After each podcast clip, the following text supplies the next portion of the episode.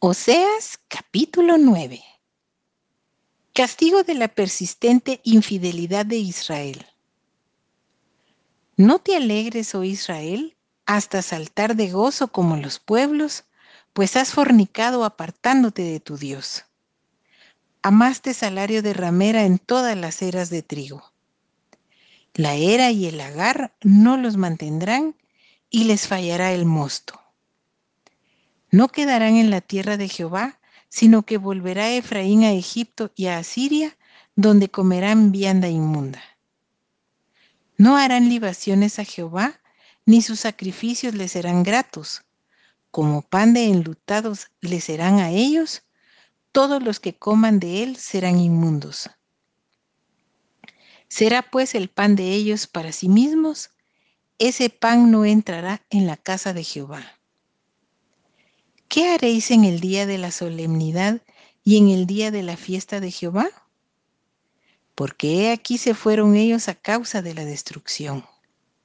Egipto los recogerá, Memphis los enterrará. La ortiga conquistará lo deseable de su plata y espino crecerá en sus moradas.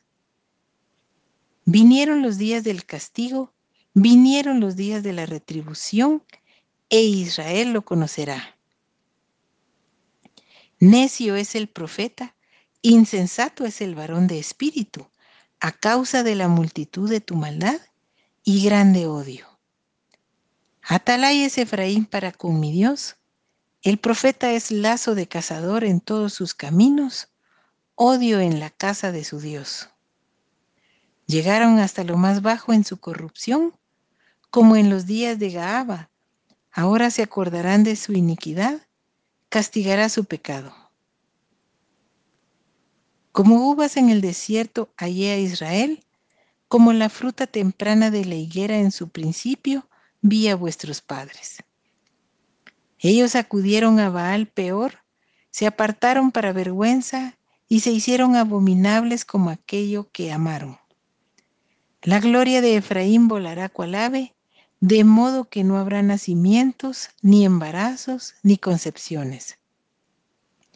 Y si llegaren a grandes sus hijos, los quitaré de entre los hombres, porque hay de ellos también cuando de ellos me aparte. Efraín, según veo, es semejante a Tiro, situado en lugar delicioso, pero Efraín sacará sus hijos a la matanza. Dales, oh Jehová, lo que les has de dar, dales matriz que aborte y pechos enjutos. Toda la maldad de ellos fue en Gilgal. Allí pues les tomé aversión, por la perversidad de sus obras los echaré de mi casa. No los amaré más. Todos sus príncipes son desleales. Efraín fue herido, su raíz está seca no dará más fruto, aunque engendren, yo mataré lo deseable de su vientre. Mi Dios los desechará, porque ellos no le oyeron, y andarán errantes entre las naciones.